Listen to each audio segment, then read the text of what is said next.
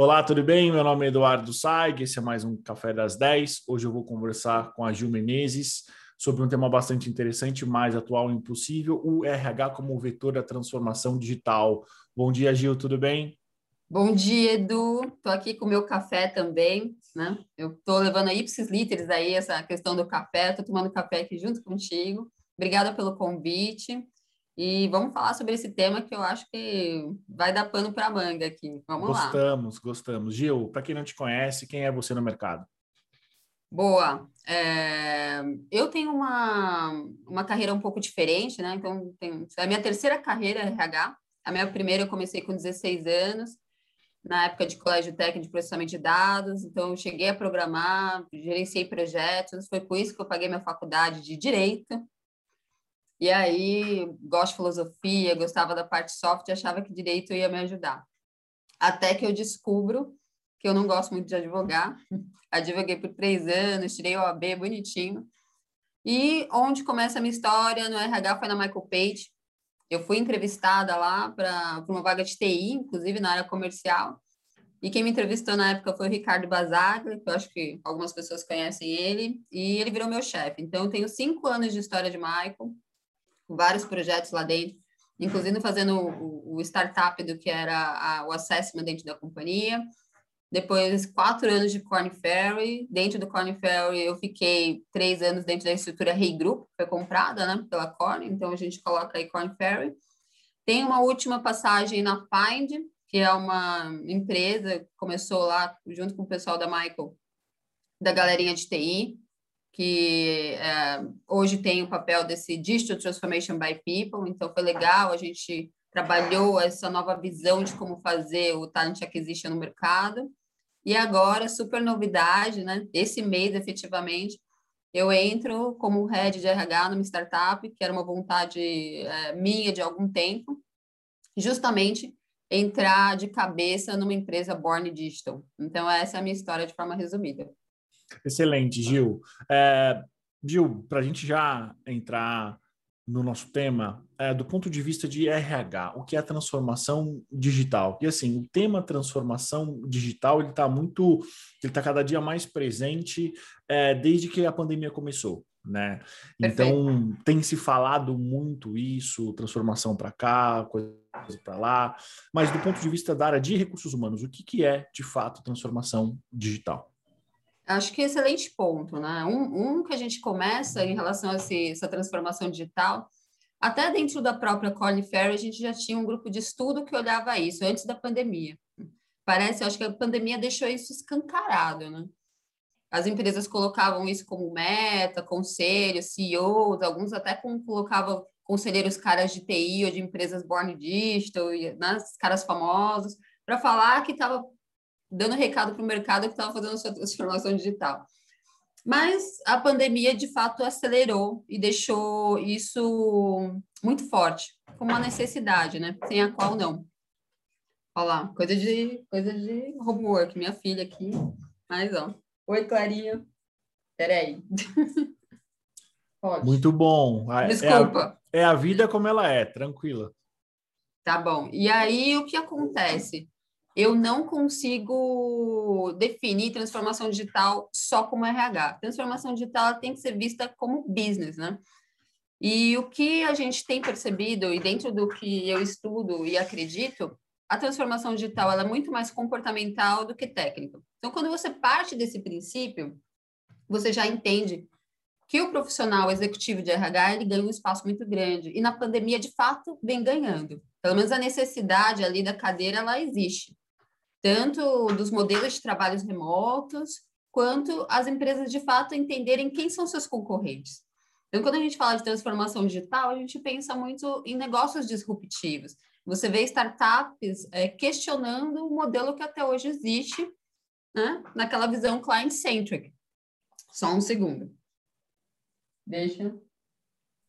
Fica tranquila, Gil. É, aqui é assim. Esse é o desafio de grande parte das mães, de todo mundo que está trabalhando em casa. É um desafio de verdade. Então, assim, a minha filha tem cinco anos e é bom porque, assim, como profissional de RH, eu sei exatamente o que, que é isso, o quão difícil é. E na pandemia, não tem como falar que as mulheres não foram mais afetadas. Isso é um fato. Assim, eu sei que você é homem, é pai, né? Mas assim, acaba sobrecarregando mais para a mãe em alguns pontos. Com certeza, com certeza. É. Mas assim, eu vou te falar que se é essa altura do campeonato, eu já nem ligo tanto. No começo das lives, ela ficava na minha cabeça. Então, assim, a gente entende que eu melhorei, ela já está aqui. Era Daqui tudo... a pouco ela vai pegar, ela, vai, ela mesma vai se apresentar, entendeu? Era tudo né? novo, era tudo muito novo para todo mundo, né? Desse ponto de vista, eu acho que foi muito bom para nós homens entendermos de fato como é que é o dia a dia de uma jornada dupla, tripla, porque não é que a gente estava no trabalho recebendo uma mensagem das nossas esposas, das nossas mulheres, falando: olha, precisa comprar isso. Não, a gente estava em loco vendo como é difícil acordar cedo, trocar a criança, preparar para o colégio, dar aula, fazer almoço, tudo isso. Né? Exatamente, exatamente. Olha, aqui, ó, ela deixou o cachorro preso. Deixa eu soltar o cachorro. Vai. Vai lá, que é, é desafiante. Peraí. Com certeza. Peraí que a gente vai junto aqui. E aí já volto no tema. Mas a questão é, eu entendo que e o mercado, de uma certa forma, inclusive tem alguns exemplos de executivos que eu conheço com proximidade, que a gente trocou muita ideia sobre isso, né? que são executivos que estavam até na área de RH e encabeçam a transformação, inclusive tomando frente de outras áreas, né? Então, não sei, eu lembro do caso da Soraya, tá na Lela, então a pessoa de RH que foi a pessoa que, que hoje é a pessoa que encabeça a transformação dentro da companhia. Tem o Vitor Arnaud, que eu lembro da Equinix, ele também tem um papel assim que eu falo, o cara não é muito RH. E essa é uma expressão que a gente tem que entender um pouco. O que que é, o que o mercado fala, pô, o cara não é muito RH, o cara é RH. E aí nessa hora eu acho que eu vou pegar na dor dos RHs. Porque na transformação digital, é, o mindset, ele, ele vira o centro da questão, esse comportamental, Uh, o quanto os executivos dentro de casa eles estão preparados para isso, mas você tem sempre que fazer um depara do desafio de negócio. Então, se o profissional de RH ele não está verdadeiramente próximo à estratégia do business e olhar o business para entender até os concorrentes, como, aonde para isso está aonde está caminhando, ele também não vai conseguir fazer é, a conta né, de trás para frente. E isso eu acho que é o grande, é o grande ponto. Se o RH ele não tem é, essa visibilidade, ele vai ficar no escuro e vai ter baixa autonomia nessa transformação digital que ela é tão importante. E assim, não é a Gil falando, a gente tem relatórios da McKinsey, da Deloitte, né, da revista da Harvard falando isso. O quanto essa, as questões comportamentais elas estão sendo chaves para a transformação digital. Então, esquece essa parte de ah, o RH tem que aqui contratar uma empresa que faz um board, é, uma plataforma, ah, uma plataforma que faz isso. Isso não quer dizer que seu RH está acompanhando a transformação digital.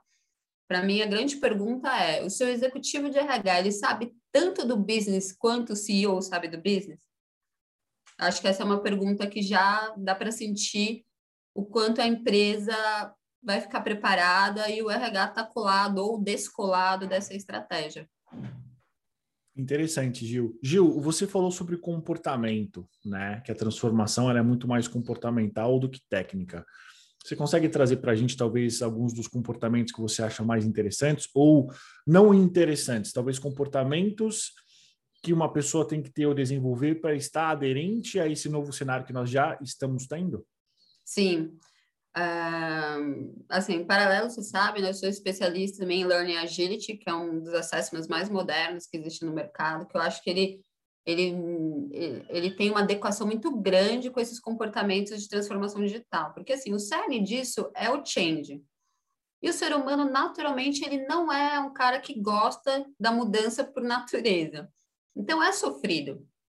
Ah, e aí a gente consegue entender o seguinte: quais são os executivos, ou internamente fazer essa pergunta, o quanto eu me sinto confortável desconfortável com alguns tipos de comportamentos. Então, a pessoa que ela se adapta melhor, ela é mais flexível, assim, é, vou te falar de número um desse comportamento, é a flexibilidade, é o quanto ele se adapta. Então, é aquela pessoa que, para ela se adaptar também bastante, eu não posso entender que é uma pessoa que está sempre de guarda alta. Porque se ela não ouve, ela não tem feedback, como é que ela vai se adaptar? Se ela não faz a leitura do ambiente, ela também não sabe aonde ela precisa se ajustar. Então, vai puxando outras características. Então, o cerne é esse, é, de fato, o nível de flexibilidade. E aí você fala, mas como é que eu vou medir isso? Onde eu percebo, né, que o cara está gostando ou não da flexibilidade? Tem muito a ver com a velocidade que ele aceita as mudanças. E, o, e, o, e, e que assim, o que, que é o inverso de flexível? É o cara ser resistente, né? Então, se eu tenho uma resistência alta, logo, provavelmente eu tenho uma flexibilidade baixa. Então, executivos que falam assim, frases, né? É, ah, isso sempre foi assim, faz assim que funciona. Não, vai por mim que eu faço isso em três empresas, sempre funcionou, não tem que dar errado. Essas frases me preocupam, acendem um alerta. Né? Tem até é, alguns ditados que falam, olha, o que te trouxe até aqui não é o que vai te levar lá. Então, o cara que traz aquela receitinha de bolo que sempre funcionou e acha que aquilo vai funcionar, sem questionar, sem olhar outros pontos, esse cara me preocupa, né? Começa a me dar, assim, né, sem tirar homem ou mulher, eu falo cara, mas assim, no papel do executivo. Esses, é, essas palavras, essas frases, esse tipo de comportamento eu quero investigar mesmo a gente sabendo que a transformação, a mudança não é algo natural. Mas tem pessoas que vão ter isso de forma, assim, não sofrem tanto.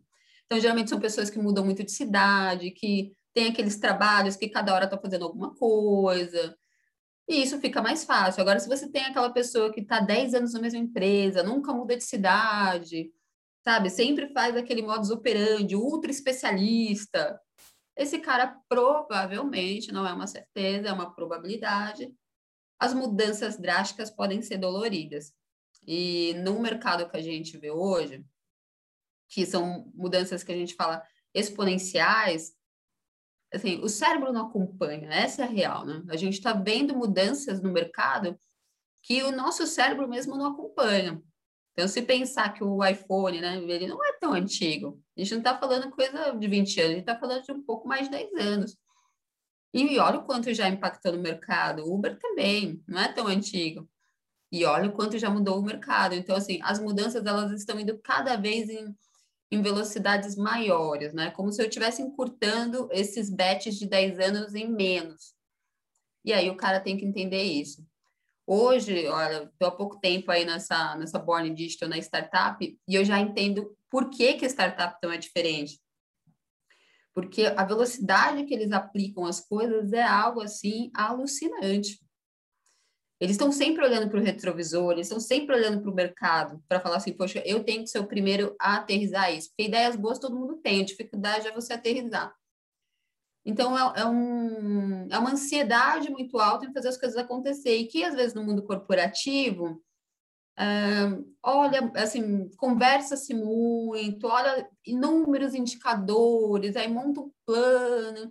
Até isso virar prática, o mercado já mudou.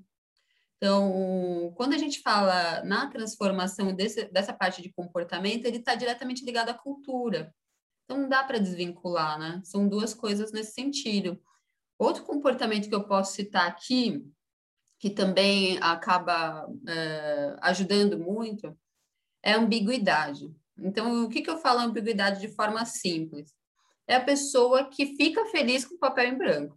Tem gente que fala assim, que animal, tem um papel em branco, agora eu vou fazer o que eu quero, eu tenho autonomia, eu vou desenhar do jeito que eu quero, e tem gente que olha e fala assim, ferrou. Os caras não estão falando onde querem chegar, então eu já não sei, se sente perdido, tem medo de tomar risco.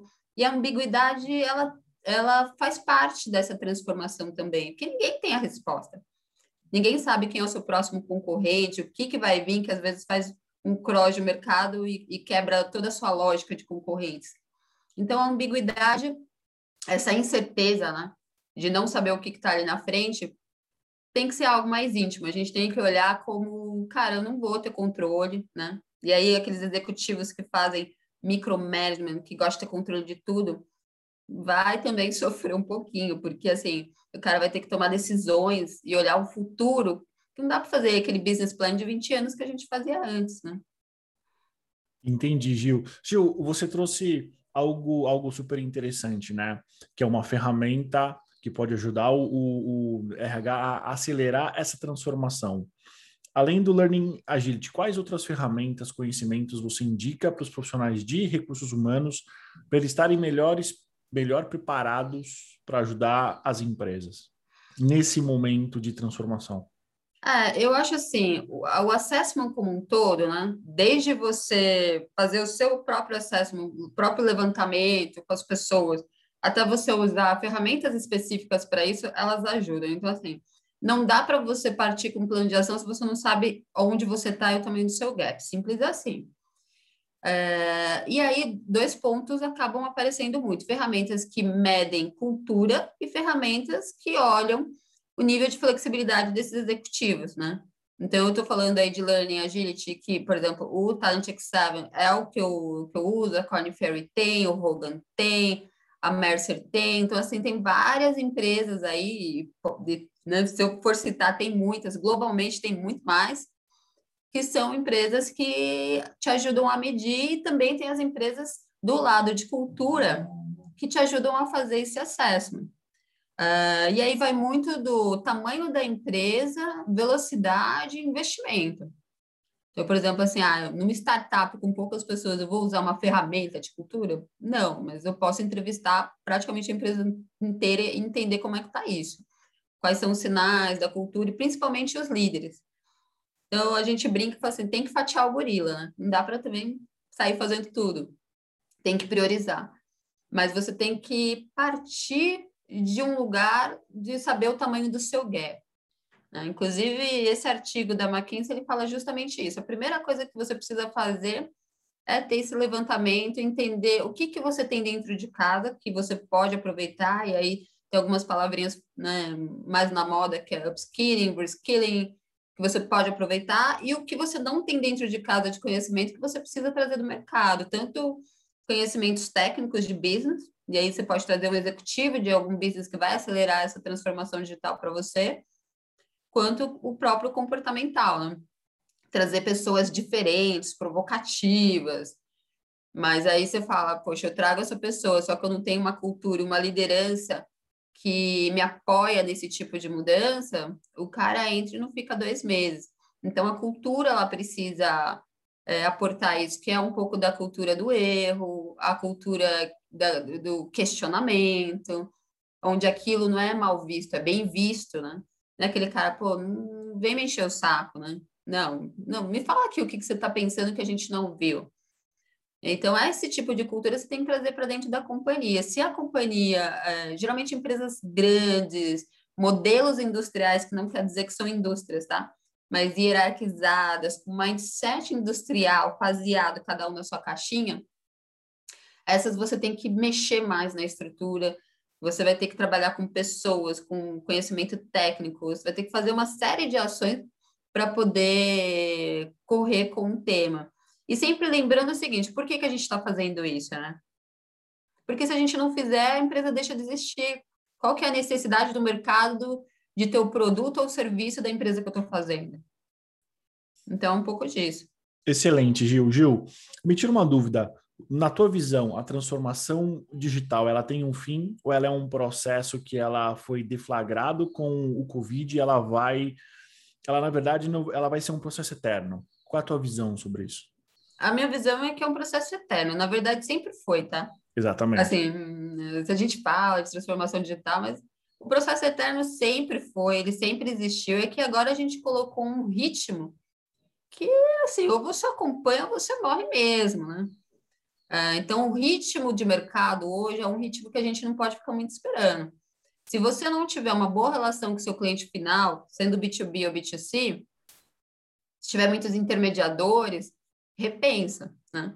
Então, até tem outros reports também que falam de profissões que vão deixar de existir, de business que vão deixar de existir.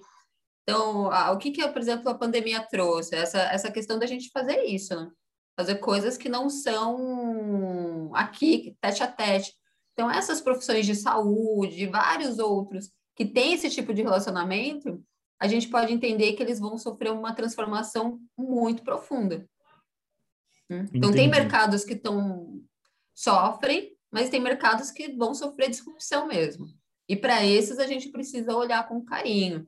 Então, eu sei que, por exemplo, no mercado de saúde tem projetos de hospitais que são bem mais autônomos que já estão acontecendo. Né? Tem uma startup, que eu até posso citar, mas não sei se vale, mas que ela já tem é, assim um, um, mini aparelho que você pode ter em casa e de fazer alguns exames da sua casa, exames de sangue e tal. Eu posso citar N exemplos aqui, né, do que já acontece lá fora. Então, o nosso cuidado é, é veio para ficar.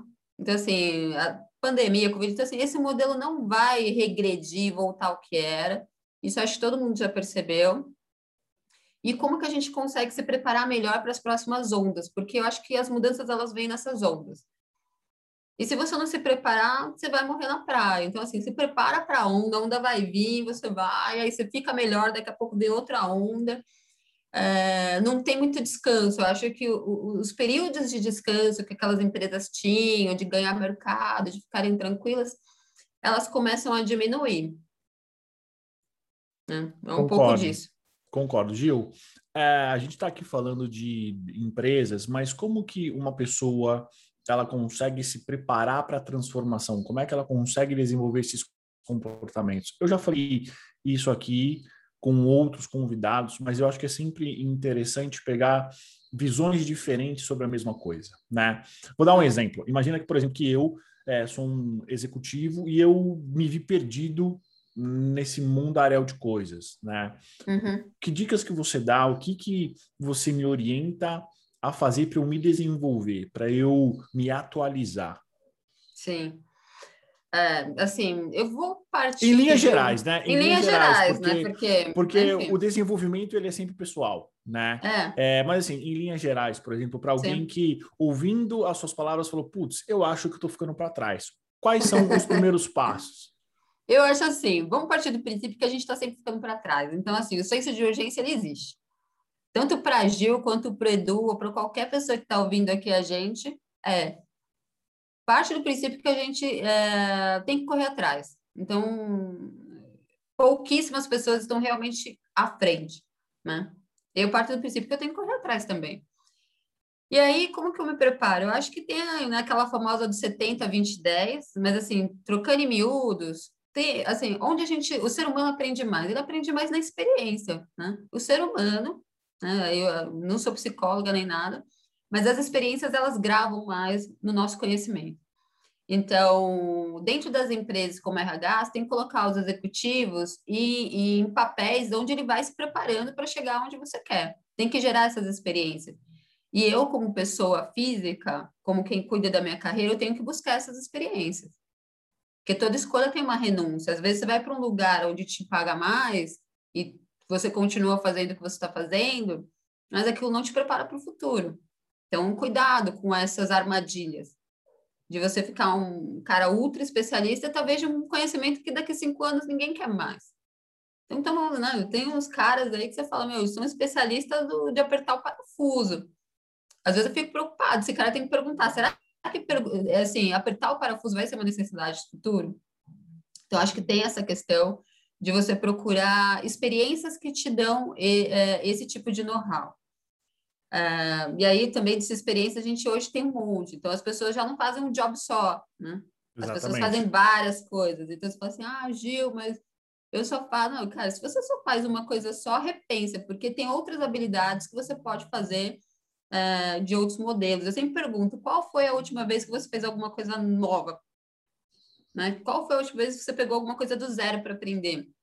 Então, tem gente que vai aprender a tocar violão, tem gente que vai aprender cerâmica, então, assim, tem gente que vai aprender um business novo, mas, assim, faça esse exercício de sempre estar tá aprendendo algo novo, independente do que for.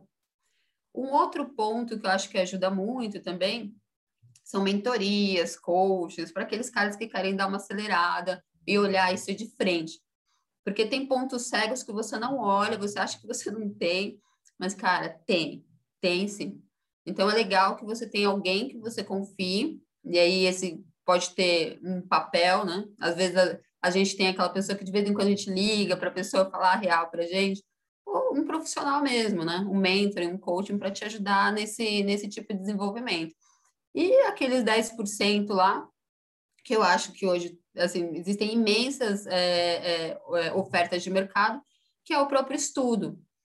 Uh, todas as escolas é, correram para fazer, é, para montar um conteúdo bacana de transformação digital. Uh, eu mesmo fiz um que eu gostei muito da Wharton, que é Removing Barriers to Change.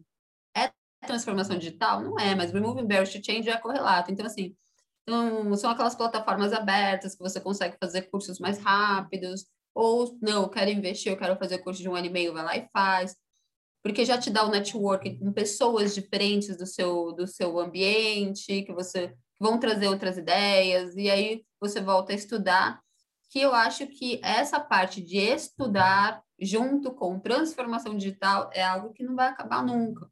Então, é um pouco da chave, a gente está sempre se provocando, provocando o business e se autoprovocando. E se você não buscar isso, de verdade, é, ninguém vai fazer por você. Essa é a grande verdade. Eu, eu falo com vários executivos e, e dá dó, né? De gente que, puxa, cargos altos em empresas grandes, multinacionais, é, olham agora e esses caras não acham mercado para eles. O mercado não compra esse tipo de conhecimento. Então, é, a gente realmente tem que se preocupar. Então, tem várias plataformas aí que tem esses materiais para a gente estudar. Eu acho legal, por exemplo, pessoas que vai, não conhecem nada de TI, acha que tem um bicho de sete cabeças. Cara, pega curso, tem tantos cursos gratuitos com plataformas excelentes que você pode olhar, pelo menos assim, tem uns níveis iniciantes, né? Você tem uma ideia do que, que é aquilo, tire isso da frente, mas assim, não põe debaixo do tapete. Essa é a grande dica. Olha, encara, e quem fizer mais, melhor será. Por exemplo, quando eu penso na minha filha, né? Hoje ela tem cinco anos. Eu lembro que eu estava fazendo uma parte de seguro, uma época, eu falei assim, ah, mas e aí, qual vai ser a faculdade? Eu falei, eu nem sei se na época dela vai ter faculdade do formato que é hoje. Eu nem sei como que vai ser a formação. Então, eu preciso preparar, quando a gente olha para o mercado, tanto para a vida pessoal, a gente precisa preparar o quê? Preparar a lidar com os problemas, porque eles vão aparecer. Mas a formação em si, hoje, eu acho que é um tema que a gente tem que discutir muito, né? É, tem outros executivos, por exemplo, de indústrias que foram super afetadas, então turismo, automotivo, né?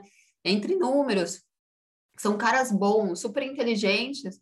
Eu mesmo viro para esses caras e falo assim: meu, muda de carreira, vai para onde tem mais demanda, você tem perfil. Você começa como júnior, mas eu te garanto que em dois anos, garanto, né? Mas eu te indico que, poxa, em dois anos você pode estar em outro patamar. Inclusive, eu tenho um caso de um cara muito interessante que eu tive a felicidade de fazer a movimentação dele, assim, foi bem pontual, mas é de Salesforce. O cara passou anos da vida dele sendo vendas, front.